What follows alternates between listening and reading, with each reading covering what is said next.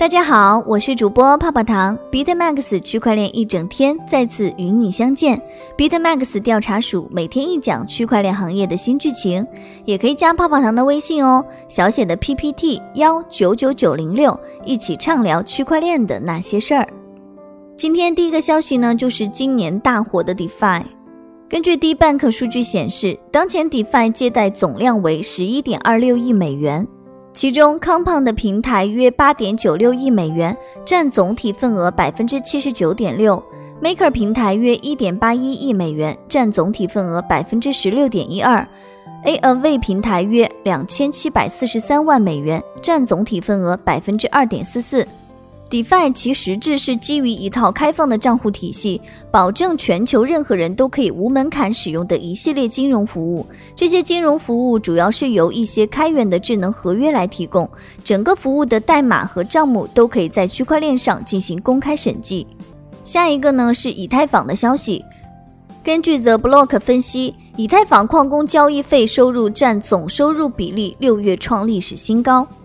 基于三十天的滚动平均值，以太坊矿工六月份获得的交易费收入接近其总收入的百分之十七，创历史新高，高于五月份的百分之十。相比之下，比特币交易费用在矿工收入中所占的份额，从五月份的百分之十下降到了六月的刚刚超过百分之四。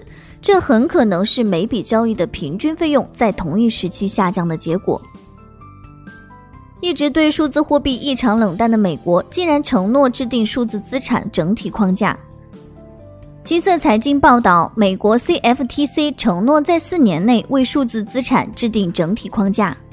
在七月八号发布的未来四年最终战略中，美国商品期货交易委员会已将全面的加密货币监管作为优先事项。其在战略目标中承诺将开发一个整体框架，来促进数字资产中负责的创新。尽管 Libra 一直受到重重的阻挠，但依然坚持。Libra 的高管称，Libra 并未放弃多币种稳定币。在周三的全球数字金融虚拟峰会上，Libra 政策总监表示，这家由 Facebook 支持的实体仍然在研究其原始计划。他说，Libra 并未放弃多币种稳定币。Libra 协会还会在与央行行长的持续对话中建立了新的监管合规框架。他补充说，Libra 也在探索方法，以使其治理结构更接近各国政府之间的公司伙伴关系。据悉，Libra 项目在2019年的最初愿景是发行一种锚定多币种的稳定币，由最多三十种法定货币支持。有消息称，迦南云智企业信息发生重大变动。迦南云智企业信息发生变动，涂松华、李嘉轩、孙奇峰、孔建平从主要人员退出。七月八号，杭州迦南云智信息科技有限公司企业信息发生变动，显示涂松华、李嘉轩、孙奇峰、孔建平从主要人员退出。孙南庚在杭州迦南云智信息科技有限公司的职位从董事长兼总经理变更为执行董事兼总经理，新增孟露担任监事。迦南科技是中国矿机第一股，于去年十一月登陆美股纳斯达克。又是谁的资金被冻了？应美国执法部门要求，USDC 发行方将用户的地址列入黑名单，并冻结其十万美元资产。根据相关消息，稳定币 USDC 的发行机构在七月八日证实，应美国执法部门的要求，该协会已将某个地址列入了黑名单，冻结了该地址的价值十万美元的资产。CENTRE 是 Circle 和 Coinbase 联合发起的协会。锚定美元的稳定币 USDC 是由 Circle 基于 CENTRE 架构开发的。该稳定币受到 CENTRE 监管。Circle 和 Coinbase 的联合发言人表示，他无法提供有关黑名单的任何细节。交易表明，CENTRE 在一个地址上有名为“黑名单”的功能，实质上是冻结该地址上所有代币。目前还不清楚该地址的主人是谁。根据律动了解，一份政策文件上显示，当一个地址被列入黑名单时，它将不再接受 USDC，并且由该地址控制的所有 USDC 都将被冻结，不能进行链上的转移。当受监管的企业与无许可的网络进行交互时，该事件凸显了去中心化的局限性。虽然 USDC 运行在一个公共的区块链上。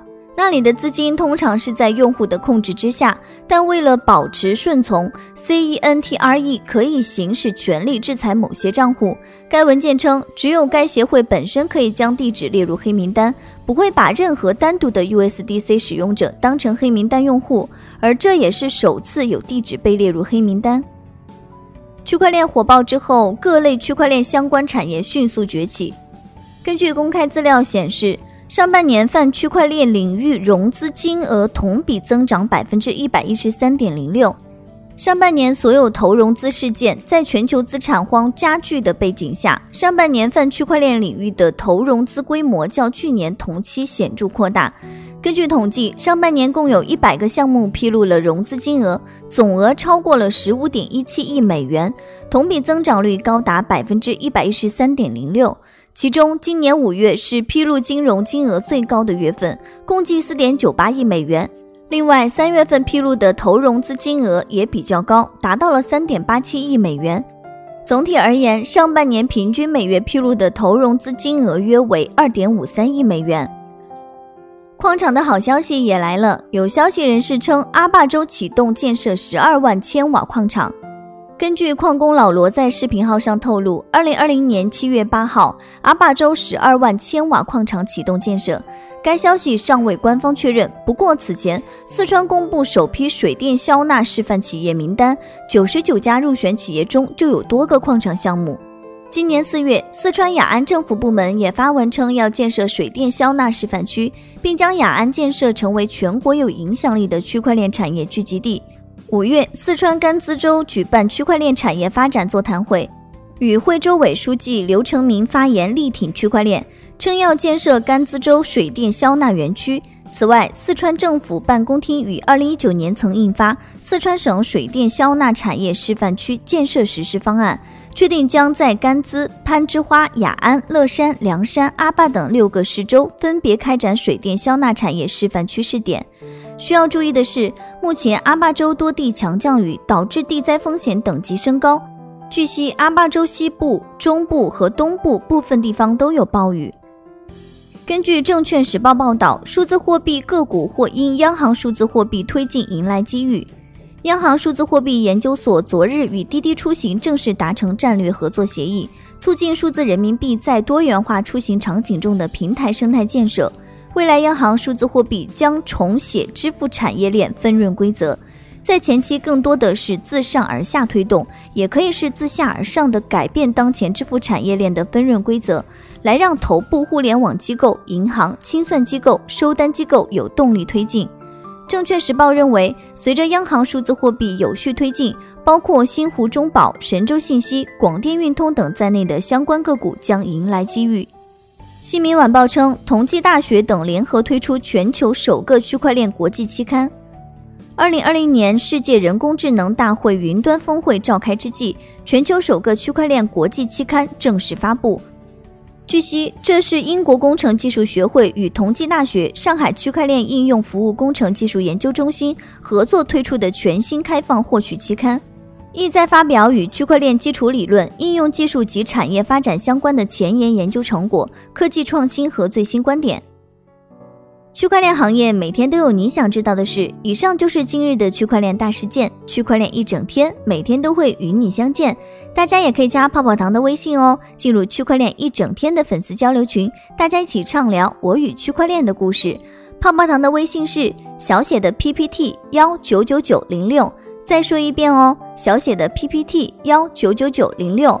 好了，今天节目到这儿就要结束喽，咱们下期再见，拜拜。